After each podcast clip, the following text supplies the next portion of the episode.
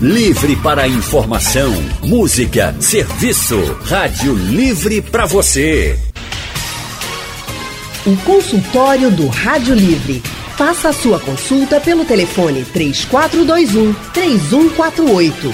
Na internet www.radiojornal.com.br. Café com leite, hein? Uma mistura deliciosa, né? É uma das combinações mais famosas e apreciadas ao redor do mundo e chega a ser uma das bebidas matinais mais consumidas também em todos os países desse planeta Terra. É, Leandro, ele vai muito bem também no lanche da tarde, né? Com aquele bolo quentinho. Hum. Meu Deus do céu. Café com leite pode ser preparado de várias maneiras, vai depender do gosto de cada um. Tem quem combine o café quente com leite frio. O, quem, o leite quente com café quente também, aí queima a língua, né? Tem gente que gosta desse café assim com a xícara quente, né? Não basta estar tá o líquido quente, tem que estar tá com a xícara quente Essa também. Essa pessoa sou eu. tem aqueles também que não abrem mão do leite quente, né? Assim, puro mesmo, né? Leite gelado puro também. E tem os amantes do café pingado, só um pouquinho um pouquinho de leite no café ou um pouquinho do café no leite? Como é que é o seu pingado que você conhece? Meu pingado é um pouquinho do café no leite. Eu já conheço o contrário, um pouquinho do leite no café, aquele bem escuro. Tem Olha só, e o seu aí, gente? Como é que é o pingado de vocês? Como vocês gostam de tomar o café, hein? Conta pra gente. Você sabia que o cappuccino é a receita mais antiga do café com leite? É, mas como é que será que funciona essa combinação toda no nosso organismo? Será que a gente consegue absorver todos os nutrientes das bebidas? Sobre esse assunto a gente vai conversar agora com a nutricionista Lígia Barros. Boa tarde, Lígia. Boa tarde, Lilian. Boa tarde, Leandro. Boa tarde, Lígia. Bem-vinda mais uma vez. Também com a gente está o gastroenterologista André Novaes. Boa tarde, doutor André. Boa tarde, Leandro. Boa tarde, Lilian. Boa tarde a todos os ouvintes da Rádio Jornal. Uma ótima tarde, doutor André. E os nossos ouvintes estão mais que convidados para essa conversa, tá? Então prepara seu café com leite, participa com a gente, manda sua dúvida pelo painel interativo ou pelo nosso WhatsApp 99147 8520. Leandro, eu já começo perguntando para Lígia Dale. Barros nutricionista. Lígia, existe uma dúvida muito grande em relação a essa combinação tradicional, essa combinação famosa, essa combinação amada. Um acaba quebrando os nutrientes do outro quando você mistura o café com leite, o, a cafeína acaba diminuindo a absorção de algum nutriente do leite, vice-versa? Então, Lilian, o ideal seria realmente fazer o consumo separado. Por ah. Ah, Lígia! Poxa, mas vamos lá. Já comecei dando banho de água fria. Não, mas eu vou, eu vou, eu vou Esfriou nosso café. Brincadeira, Lígia, vamos seguir. mas olha, a, a, intenção, né, principalmente em relação ao leite, é a ingestão de proteínas e de cálcio. O conteúdo do café, efetivamente, não é tão forte, mas em algumas situações ele pode competir sim. Uhum. Então, aí é aquilo que eu lógico, não é proibido. Como vocês né, fizeram muito bem a abertura, o café com leite é muito comum, é muito gostosa. Mas é importante ponderar, principalmente em algumas faixas etárias, que o cálcio é mais importante, né? Principalmente, por exemplo, essa faixa de crescimento, crianças, adolescentes e os idosos que têm né, essa perda óssea. Então, nessas faixas, principalmente, ter muito cuidado com esse consumo, para evitar o consumo em excesso não vamos proibir, vamos ver até que ponto esse consumo está sendo feito. Uhum. Isso com acompanhamento do, do profissional, né? Sempre, né, Lígia? Exato. Para uns, um copo de leite com café vai ser muito, para outros vai ser o suficiente, né? Então tem que estar tá atento aí à saúde em relação ao consumo da bebida, então. Porque gostoso é, né? Oh. Nossa, não tem como negar. Eu gosto daquele café, aquele, aquele que a gente pede na padaria, com Aquele que você gosta, naquele copo que você gosta, Lilian, aquele americano. Eu gosto naquele copo americano, é. café bem quente, assim, e sem açúcar. Sem açúcar Ganhei também. pontos, hein, Olha aí. Lígia? Muito Vamos conversar com o doutor André, então, para perguntar para ele como é que é, é, essa combinação, como é que ela chega no nosso organismo e o que, que o excesso dela pode fazer, trazer de prejuízo para a gente, doutor. Isso, é importante, importante, Leandro, a gente mente que não se pode usar uma receita de bolo para todo mundo. Então, é comum a gente ouvir, ah, leite faz mal, café faz mal, vamos tirar da dieta. E acho que não pode ser dessa forma. Existem as intolerâncias à lactose, as alergias à proteína do leite de vaca, existe a paciente que tem doença do refluxo gastroesofágica, em que o café é, vai provocar uma piora dos sintomas. E aí sim, nessas situações, eu acho que a recomendação de redução de uso ou de abolição dessa, desses elementos pode ser é, realizada, mas não utilizar para todo mundo. Como a nossa colega já acaba de falar, a gente tem várias, vários nutrientes que são importantes nesses alimentos e que devem ser ingeridos sim. Então, primeira infância, o leite é fundamental, é, é importante o café, é uma bebida com baixo teor calórico. Então, existem benefícios também dessa, desses alimentos eles não podem ser abolidos simplesmente para todo mundo, e sim em situações específicas. O doutor André, a gente fala muito de intolerância a, ao leite, né? A lactose e tal. Existe intolerância ao café?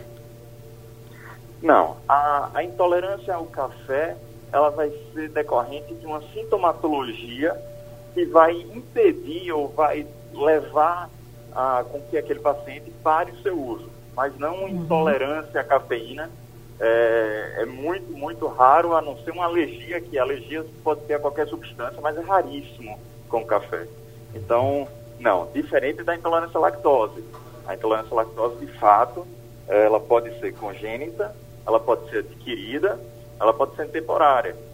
É, e aí, nesses casos, sim, tem que se fazer a restrição, fazer a orientação correta para aquele paciente, para que ele não tenha a piora dos seus sintomas.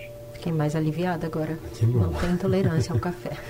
Danilo, do Recife, pelo painel interativo, está perguntando se faz mal beber o café muito quente, pelando no ponto de queimar a língua. Será um horáriozinho bom para tomar um café com leite, né? Né, Lilian? Estou aqui pensando. Passar aquele café fresquinho, colocar um pouquinho de leite quente ou leite gelado. Toda hora é uma hora boa para tomar um café com leite. Tem uma desculpa boa para tomar café com leite, né? Tô sentindo o cheirinho aqui. Ah, eu queria estar tá sentindo um cheirinho bem fresquinho, aquele café da vovó. A gente tá falando sobre café. Olha aí, ó. Camutanga preparou um café com leite pra gente. Virtual aqui. Só para dar mais vontade. A gente está falando sobre o café com leite hoje, sobre as propriedades dessa mistura, né? Nutricionalmente falando e também sobre o consumo em excesso. Será que tem um limite para tomar café com leite para não fazer mal para a nossa saúde? Junto com a gente aqui estão a nutricionista Lígia Barros e também o gastroenterologista André Novaes. E tem pergunta do Danilo, que eu prometi a resposta para ele para os ouvintes depois do intervalo. Já vamos começar com ela então. Faz mal beber café muito quente, pelando, no ponto de queimar a língua, doutor André?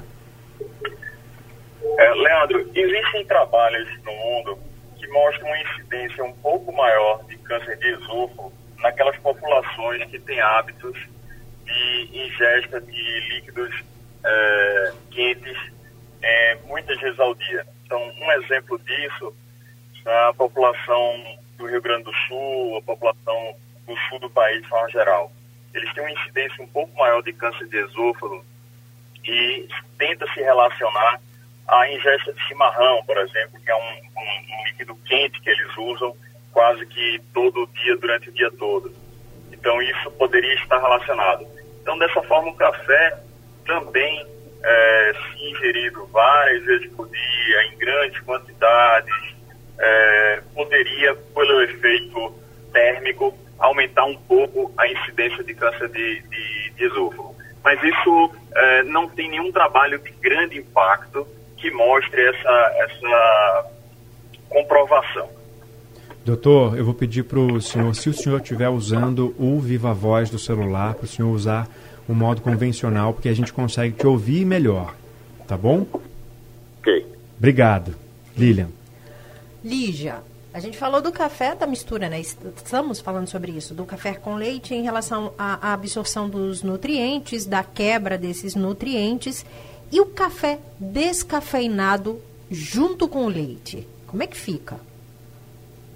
Lívia, importante analisar o café descafeinado, como todos os produtos que a gente compra no supermercado, ver se realmente é café e realmente é que tem nesse produto. Eu estou dizendo isso porque, infelizmente, a gente encontra né, algumas alternativas que têm muitos conservantes, muitos aditivos e não é interessante. Nessa situação, ele melhora um pouco e aí pode ser ingerido com um pouco mais de segurança para aquelas populações que são mais sensíveis à cafeína e que precisam, como eu falei anteriormente, de um aporte de cálcio maior. Mas aí, lógico, né, vai do gosto da pessoa e aquilo que a gente conversou anteriormente. Importante você ir no profissional, como o doutor também falou, não é uma, uma fórmula para todo mundo, padrão, né? Cada pessoa vai reagir de uma forma, é uma avaliação de fato com um profissional. Ô, o que é que tem que olhar se ele é descafeinado mesmo? O que é que tem que conter para a gente ter a certeza? Opa, eu estou levando um produto realmente é, é, descafeinado. Então, ele tem que ser realmente a ausência de cafeína e sem adição, por exemplo, do açúcar, né? Porque aí existem uhum. alguns produtos que para compensar o sabor acabam trazendo um sabor mais adocicado. Ver a lista de conservantes, lembrar que o café nada mais é do que um grão torrado. Então, se você vai no supermercado e compra um produto que tem uma lista de conservantes muito grande, é um produto que foi manipulado para a indústria. Lógico, os conservantes têm né, é, sua aplicação para melhorar a validade, mas o uso em grande quantidade não é interessante para a saúde. Então, assim, é importante ter atenção a isso. Se, e, e, e, assim, ele não vai ser totalmente isento de cafeína. Uhum. Vai ter um, um, nível geralmente bem reduzido. Né? Mas analisar mesmo o teor e toda essa lista de ingredientes Moderação, Leandro. Eu tenho uma pergunta também para o doutor André. Doutor André, quando a gente fala muito do consumo do café, acende logo aquele alerta, as pessoas falam, ah, provoca gastrite. O café, ele provoca ou ele acentua a gastrite? Vamos lá, Lili. Mais importante do que a gastrite é a doença do refluxo gastroesofágico. Essa sim, o café é de fato um vilão. Uhum. O café tem uma substância chamada xantina que relaxa, como se fosse uma válvulazinha que a gente chama de esfíncter esofágico inferior, que está entre o esôfago e o estômago. Ao tomar café em excesso, esse esfíncterzinho, esse, essa válvulazinha relaxa, permitindo com que o líquido do estômago suba para o esôfago. E ao sentir esse líquido ácido do estômago para o esôfago, a gente vai ter aquela sensação de refluxo, de queimação. Então, o café, de fato, está muito relacionado ao doença do refluxo, porque ela relaxa, o café relaxa a musculatura que divide o esôfago com o estômago. Esse músculozinho, ele abre para permitir a descida dos alimentos, do líquido que a gente ingere. Quando esse relaxamento é mais comum do que o normal, ele vai permitir não só a descida desses alimentos, mas também o tal refluxo, que é a subida do ácido do estômago para o esôfago. Essa mucosa do esôfago é uma mucosa mais sensível do que a mucosa gástrica. E ao entrar em contato, esse ácido entrar em contato com essa mucosa, provoca os sintomas que a gente tanto escutou falar, queimou, azia. E uhum. isso, sim, o café está diretamente relacionado. E aí, quando a gente coloca o leite no café, agrava, piora a situação ou dá uma aliviada nesses efeitos? Quando a gente está falando da doença do refluxo, é, ao se colocar o leite, a gente poderia dizer que se a quantidade do café for menor, em teoria, você vai estar tá ingerindo menos cafeína, menos xantina, e dessa forma esse relaxamento seria menor.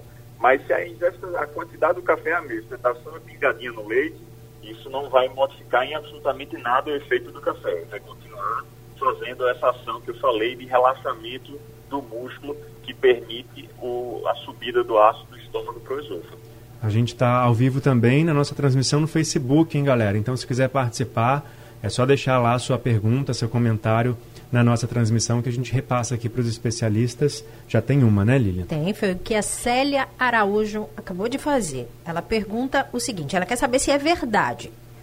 Para ela, se ela não tomar café pela manhã, dá dor de cabeça. Pode ser à noite também. E ela fala isso para as pessoas e as pessoas acabam dizendo que é besteira. Ela queria saber se, se isso tem alguma relação, doutor André. Pode, pode ter relação sim. Ah, o café ele, ele libera é, serotonina, que é um hormônio que dá conforto, que dá a sensação de bem-estar. E se ao longo dos anos a, uma pessoa acostumou-se a usar café mais de uma vez por dia, a suspensão da, do café pode sim, em algum momento, gerar um desconforto que o corpo pode é, mostrar-se através de uma cefaleia, de uma dor de cabeça. Então isso não é, isso não é raro e nem é apenas um mito, não. De fato pode acontecer. Ô Lígia, o café, ele vicia? Não, veja, do, do ponto de vista de vício, é muito difícil. Os alimentos têm um comportamento que geralmente é muito mais comportamental do que viciante. Quando a gente fala, por exemplo, em comparação às drogas de adição ou ao álcool. Uhum. Mas, é, como é, o doutor falou também, essa questão de, dele estar envolvido com a neuromodulação e o fato de que ele gera, né, ele é um estimulante muito poderoso, então ele gera um conforto, pode fazer com que você tenha esse comportamento sempre motivado em relação à ingestão de café. Então, assim, não é vício do ponto de vista é, da semântica da palavra, mas você pode realmente ter a necessidade de, de consumo né, com frequência e muitas vezes mais aumentado. Lígia, café solúvel e leite em pó. O que, que você tem a dizer sobre essa dupla? É uma dupla boa. Né? A gente volta naquela história de que nenhum alimento é vilão, tudo vai depender da forma como você encaixa ele né, e a frequência. Importante também desmistificar um mito que a gente tem em relação ao leite em pó. O leite em pó nada mais é do que um leite que tem a água retirada. Importante falar sobre isso, porque muitas pessoas, a gente às vezes recebe mensagens, né, fake news, que dizem que o leite em pó tem adição, pela legislação não é. A diferença que a gente encontra no supermercado é que a gente tem o composto lácteo, tem adição de muitas coisas e não tem o mesmo teor de proteína, e o leite integral. E o café solúvel também. Ele passa por um processo para que a forma como ele seja feito seja mais rápida, mas nada mais é do que uma tecnologia aplicada ao alimento. Doutor André, duas, duas perguntas. Primeiro, o café em jejum. Tem muita gente que já levanta, a primeira coisa que faz é colocar uma xícara de café, um copo de café para dentro. O que que isso pode causar, né, para gente, em termos de saúde mesmo? É, que, que pode gerar. E outra, tem pessoas também que não abrem mão de jeito nenhum daquele cafezinho pós almoço. Comeu, comeu, comeu, ah, tem que tomar um café, porque senão não fiz nada na vida. É. Bem, é, a substância café em contato com a mucosa do esôfago, do estômago, ela não provoca irritação. Não é o fato de estar em jejum e tomar o café que você vai sentir uma dor por conta disso. Não é, não é a, a, o contato direto do café com a mucosa que provoca a sintomatologia. Como eu expliquei no início, a sintomatologia provocada pelo café em relação à doença do refluxo é na, no relaxamento do esfíncter esofageno inferior, aquele músculozinho que eu falei, que está entre o esôfago e o estômago. E isso faz com que haja a, a subida do ácido do estômago para o esôfago. Então não é a, o contato direto da substância, isso é um efeito que a substância provoca nessa musculatura, tá? É, em relação à digestão, sim, ele facilita um pouco a digestão, não é não é como uma medicação que a gente usa para esvaziar o estômago mais rápido, mas ele tem sim um, um efeito na digestão, facilitando um pouco o esvaziamento, o esvaziamento gástrico e, e permitindo a quebra dos alimentos mais fácil. Perfeito, doutor. Tem ouvinte na linha para participar com a gente, o Avelino, do Varadouro, lá em Olinda. Boa tarde, Avelino. Boa tarde, senhores aí, Avelino Taxista, é, Varadouro. É uma pergunta que eu é, teve aí, no, no, como eu acompanho muito vocês aí, no programa de, de Romualdo, ele está dizendo que café que a gente coa e bota dentro da garrafa, ele perde todos os sabores, né? E há 52 anos que eu faço isso, né? Depois que eu escutei isso, eu deixei de, de tomar o café da garrafa, né? Agora eu estou tomando aquele café que ele é solúvel, né? Aí quero saber, isso procede que o Romualdo tinha é, falado aí na, na Rádio Jornal.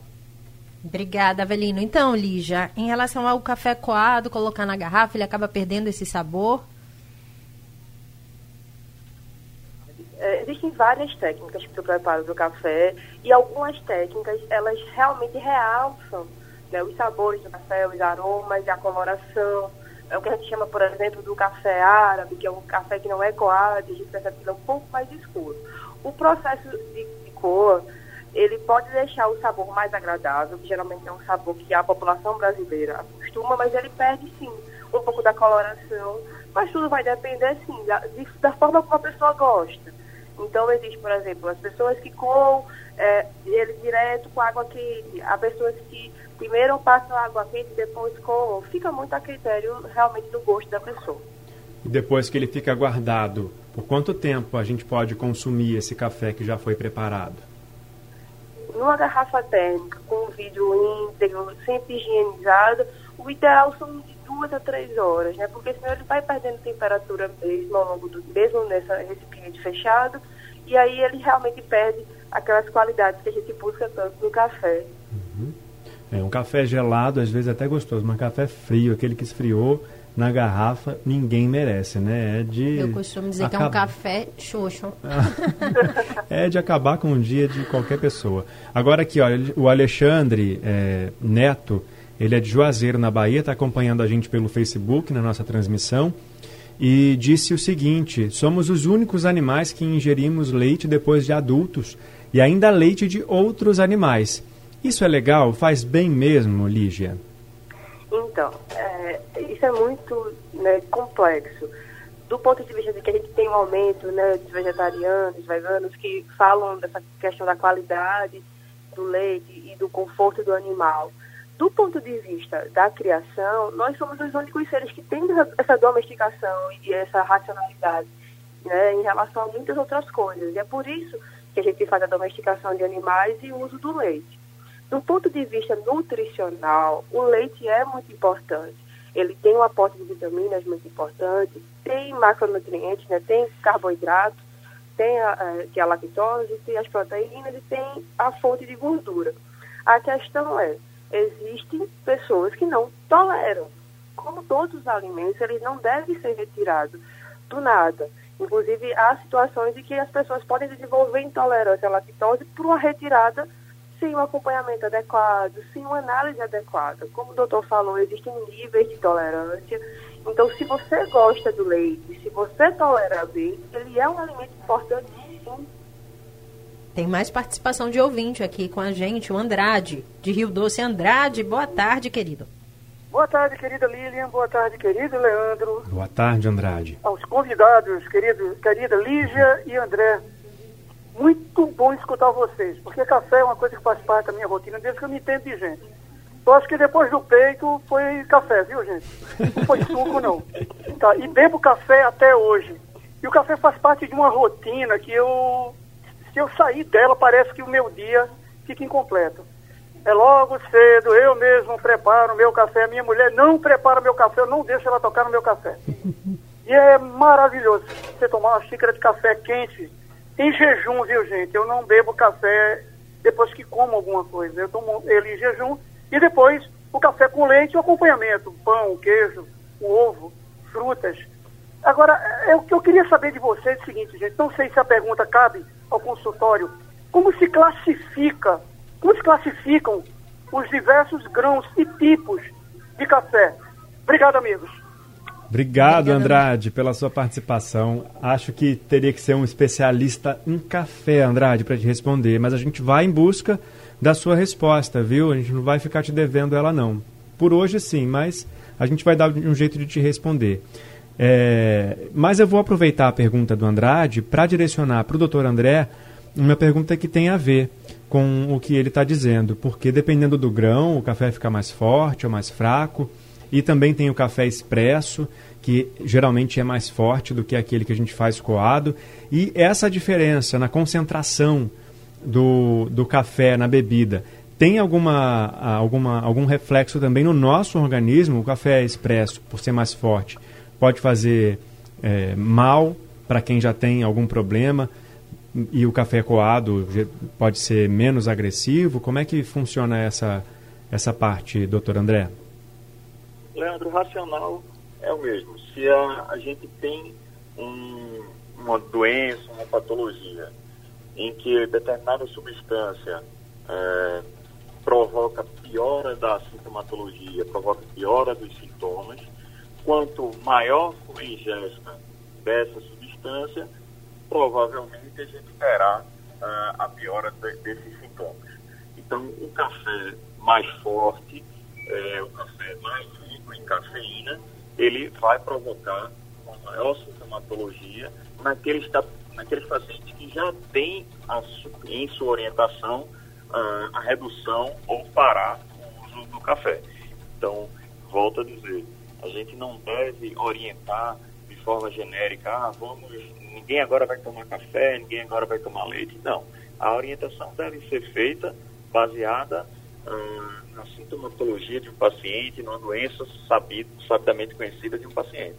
E aí sim a gente direcionar. Então, se você tem alguma restrição ao uso do café, por exemplo, por conta da doença do refluxo, se você usa um café mais forte, um café mais concentrado, provavelmente vai haver piora de seus sintomas. Lígia, em relação aos cafés em cápsulas, porque são bem práticos, né? Estão aí nas prateleiras, você olha, acaba levando, são vários os tipos também, várias misturas. Em relação ao valor nutricional e mistura deles, às vezes, é, porque a pessoa pega um café em cápsula mistura com um pouco de leite também. Como é que fica essa, essa, essa combinação? funciona da mesma forma como aquela análise que a gente pediu para fazer dos rótulos dos outros cafés, né, descafeinados, por exemplo. Analisar, por exemplo, se for um blend cappuccino, o que é que tem de verdade naquela cápsula, né, o quanto é adicionado. E assim, a grande discussão em relação às cápsulas hoje é em relação à sustentabilidade, né, e como vai ser feito esse descarte, já que assim, está na moda as máquinas de café, realmente elas são muito práticas e são gostosas, mas eh, a gente tem uma questão em relação a essa embalagem descarte de fato. Em relação ao café, se for só um café, é o café expresso normal. Certíssimo. Infelizmente, gente, nosso tempo acabou. Tão bom falar de café com leite, né? A hora passa rápido. Ficou aqui um monte de pergunta de ouvinte para responder, mas a gente daqui uns dias volta a falar sobre o assunto e encerra as dúvidas dos nossos ouvintes também. Por enquanto, a gente só agradece a Lígia Barros mais uma vez pela sua participação com a gente no consultório e pela sua contribuição. Eu quem agradeço, Leandro e Lígia. É sempre um prazer estar com vocês. Obrigada, Lígia. Uma ótima tarde. Doutor André, muito obrigada também pela participação e moderação, né, doutor André? Quando for consumir o café, café com leite. Isso. Tome seu café com leite quem gostar do cafezinho tome, quem gostar do leite tome, a não ser que exista uma orientação específica do seu médico, do seu nutricionista, que você não deve usar porque vai lhe fazer mal. Se não, use. É, na vida a gente tem que aproveitar os bons momentos. Um abraço a todos. Certíssimo, doutor André. Muito obrigado também. Um abraço, bom fim de semana para vocês. Se você quiser ouvir, compartilhar, tomar um café com leite junto com alguém ouvindo esse consultório, espera só um pouquinho, daqui a pouco o conteúdo está disponível no site da Rádio Jornal e também nos aplicativos de podcast. Sextou para mim, Lilian Fonseca. Para mim também, Leandro Oliveira. Ó, cheguei, enrolei o nome aqui, Leandro Oliveira. É a vontade de sextar, meu Deus do céu. Muito obrigado pela companhia hoje aqui com a gente, viu, gente? Segunda-feira a gente está de volta às duas da tarde. A produção do Rádio Livre é de Gabriela Bento, no site da Rádio Jornal Isis Lima e Urineri, trabalhos técnicos de Edilson Lima e José Roberto Camutanga, editora executiva de Ana Moura, direção de jornalismo é de Mônica Carvalho. Sugestão ou comentário sobre o programa que você acaba de ouvir, envie para o e-mail ouvinte@radiojornal.com.br ou para o endereço Rua do Lima 250, Santo Amaro, Recife, Pernambuco.